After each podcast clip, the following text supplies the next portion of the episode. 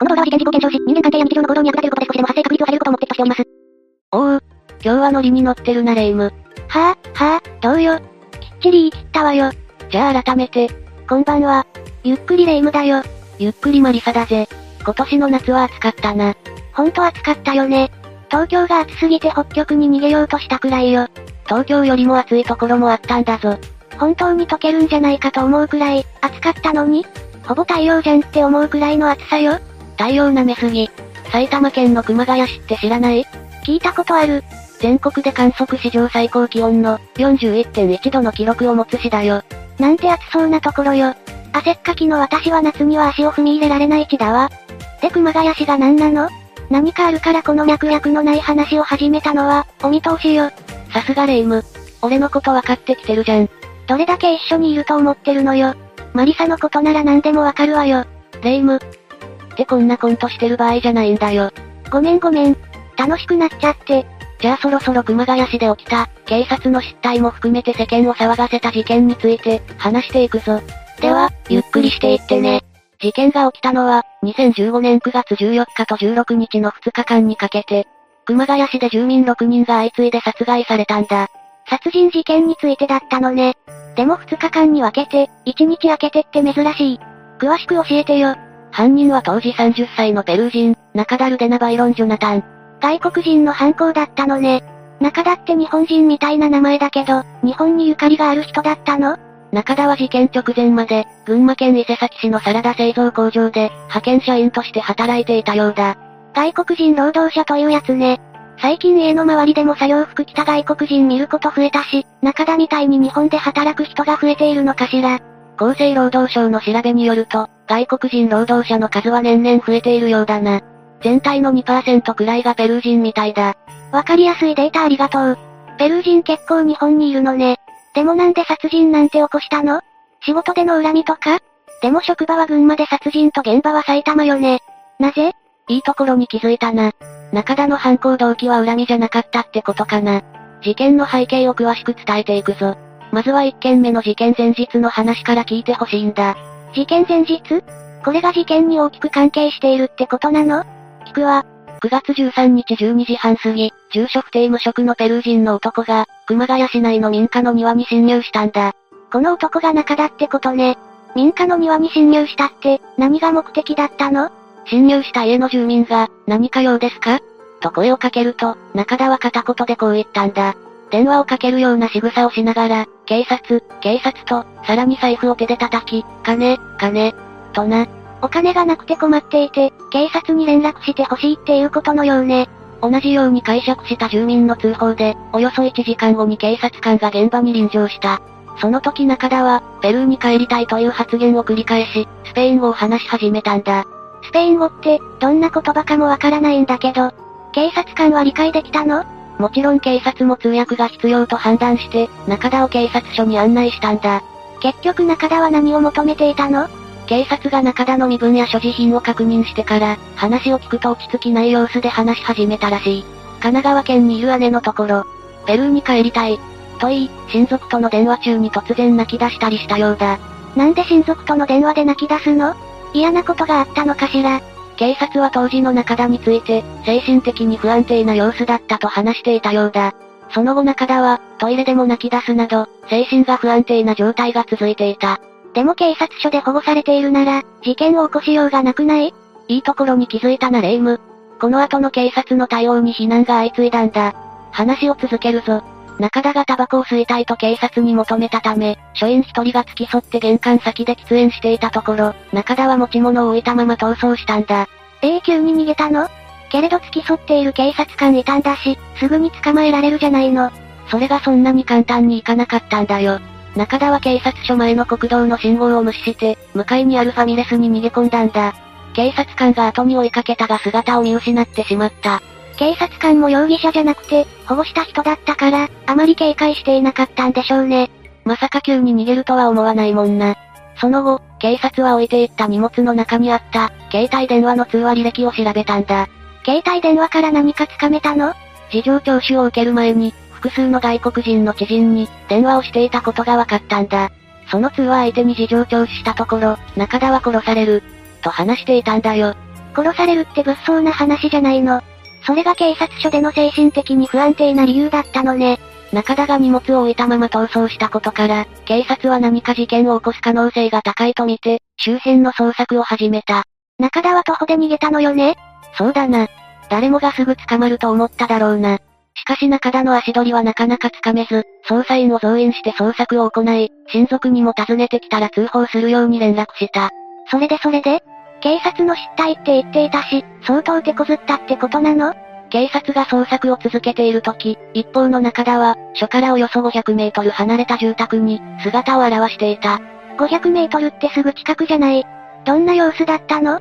中田は物置の中で、怯えた様子で佇んでいたらしい。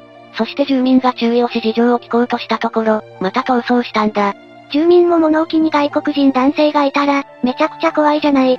何がしたかったのかしら？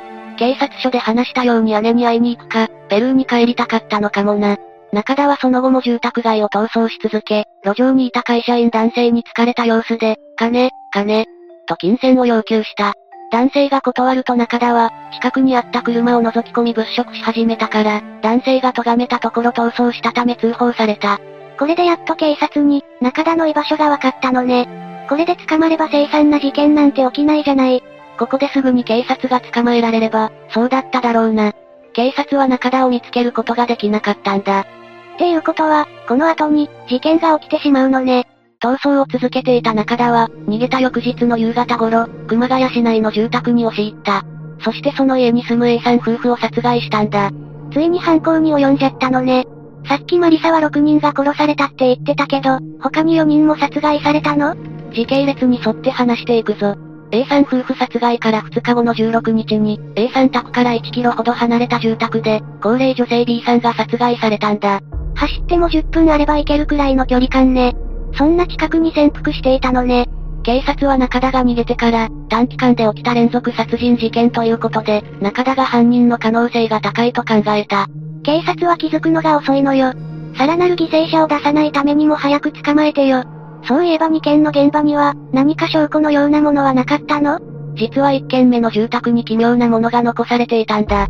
夫婦の部屋の壁に血文字で、アルファベットのような文字が書かれていたんだって。アルファベットって、中田はペルー人で日本語が苦手だったと考えれば、犯人にたどり着きやすい気がするんだけど、警察の中でも、次の犠牲者を出さないことが急務とされていた。しかし、事件はまた起こってしまうんだ。中田は B さんを殺害した後、現場から西に80メートルほどのところにある、別の住宅に侵入した。警察の捜査が難航している間に、3件も事件が起きてしまったのね。3件目では C さんと小学5年生の長女、2年生の次女が立て続けに殺害されたんだ。C さん親子殺害事件で中田は、最悪な犯行にも及んでいたんだ。すでに最低最悪の人間じゃない。他に何をしたっていうの？中田はまず C さんを殺害して、クローゼットに隠し、学校から帰ってきた長女と次女を包丁で殺害した。ここからはさらに胸くそ悪いから、心して聞いてくれよ。心の準備はできたわ。中田は長女の両腕を紐のようなもので縛り、口に粘着テープを貼った。そして着ていた短パンと下着を脱がし、下着に精液を付着させた後、代わりの短パンや七分丈ズボンを履かせた。性犯罪にも及んだってことかしら。小学5年生の女の子にひどすぎるわ。許せないよな。でもこの事件の後、警察はやっと中田を見つけるんだ。警察の対応の遅さにもすごく腹が立つわ。けど見つけたってことはすぐに逮捕されたのよね？B さんの事件の聞き込みをしていた警察官が、C さん親子が住む家を訪れたんだ。電気がついているのに、反応がなかったことを不審に思って家を覗き込んだところ、この家の2階から中田が顔を出したんだ。聞き込み調査のために訪れた家で、たまたま中田がいたということか。中田はすぐに確保されたのよね。中田は両手に包丁を持っていて、すごく興奮していたようだ。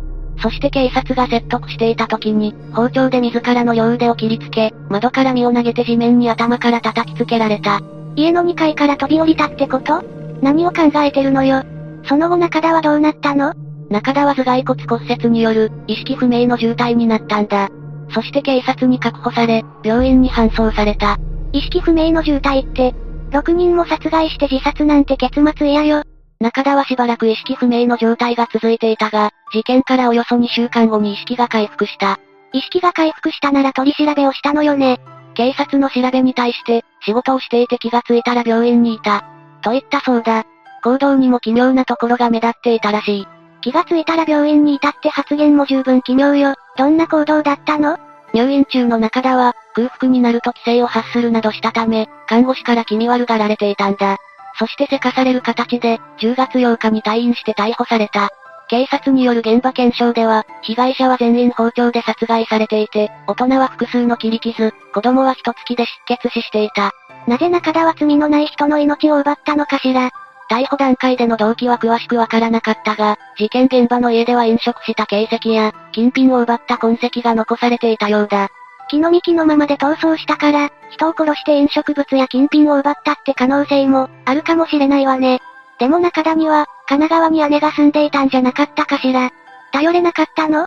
これには中田の生い立ちが、関係しているみたいなんだ。少し話はそれるが説明してもいいか？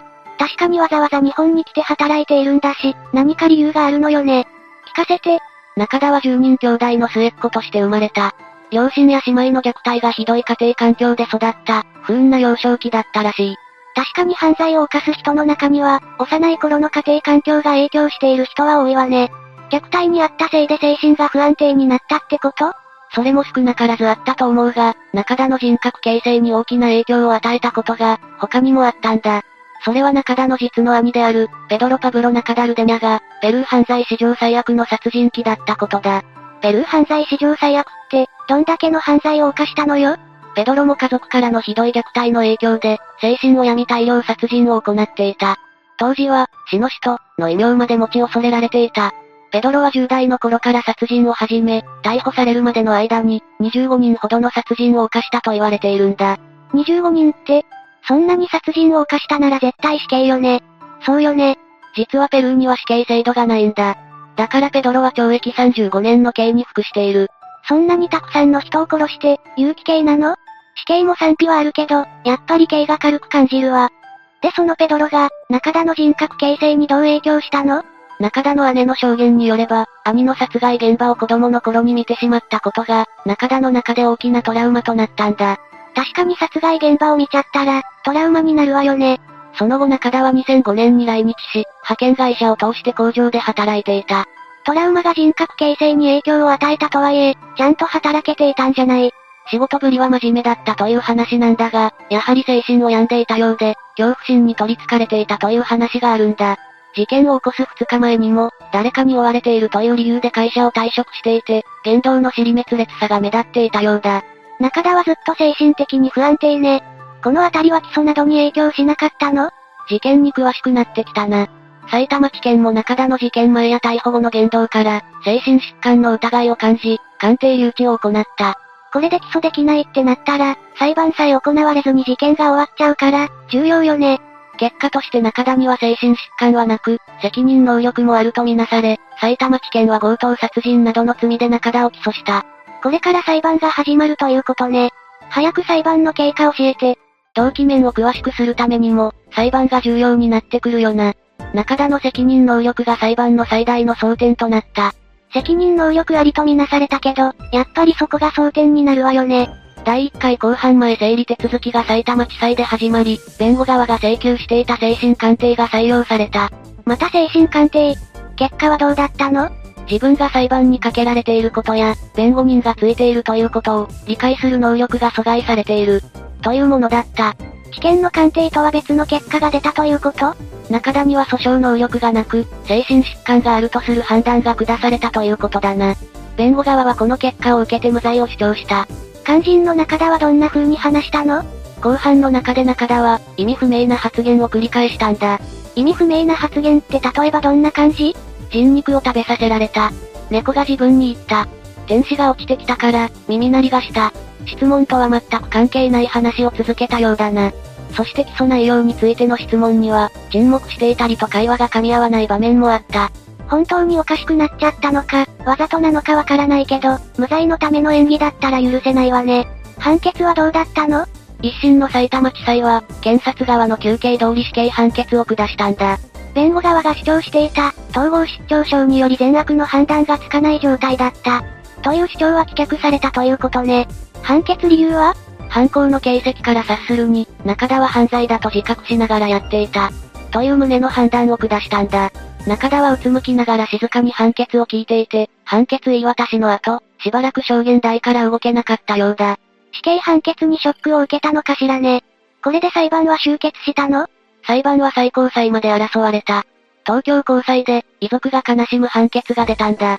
どういうこと東京高裁は中田の心神耗弱を理由に、一審の死刑判決を破棄し、無期懲役を言い渡したんだ。ええ一回死刑と言われたのに覆ったってこと？遺族の気持ちに胸が痛いわ。弁護側は判決を不服として最高裁に上告した。しかし、上告は棄却され無期懲役が確定したんだ。一旦極刑を下したのに、覆して減刑というのはひどいわね。判決が出た時、霊夢と同じ声が相次いだ。一部の専門家からは、ペルーで死刑制度が廃止されていることが、影響しているのではという声も上がった。日本で起こした事件なのに、ペルーで死刑制度が廃止されていることは、関係ないじゃない。俺も霊夢の意見に同感だ。でも日本の司法が、ペルーとの国際関係を意識して、無期懲役にしたという見方があるのも事実のようだ。警察の対応から裁判の判決まで、納得できないことばかりよ。これは警察の対応の悪さが引き起こした、事件であることは否めないかもしれないな。急に中田が逃げ出したのに、事件を感じず迅速に対応をしなかった警察には、少なからず落ち度があったように思うわ。喫煙所で中田を自由にさせていなければ、逃走してすぐに包囲網を敷き、身柄を確保していれば、事件は起きなかったかもしれないもんな。事件が起きないのが一番だし、自分たち一人一人も事件に巻き込まれないよう意識して、生活する必要があるわね。そうだな。今回の話を聞いて、もし自分や家族の身に、同じことが起こらないように、そのためには、どうするべきか一度考えてみるのがいいと思うぜ。そうね。私たちも普段の生活に活かして、危険を避けていかないとね。ほんとだな。少しでも悲しい事件が減ることを願うぜ。それでは次回も、ゆっくりしていってね。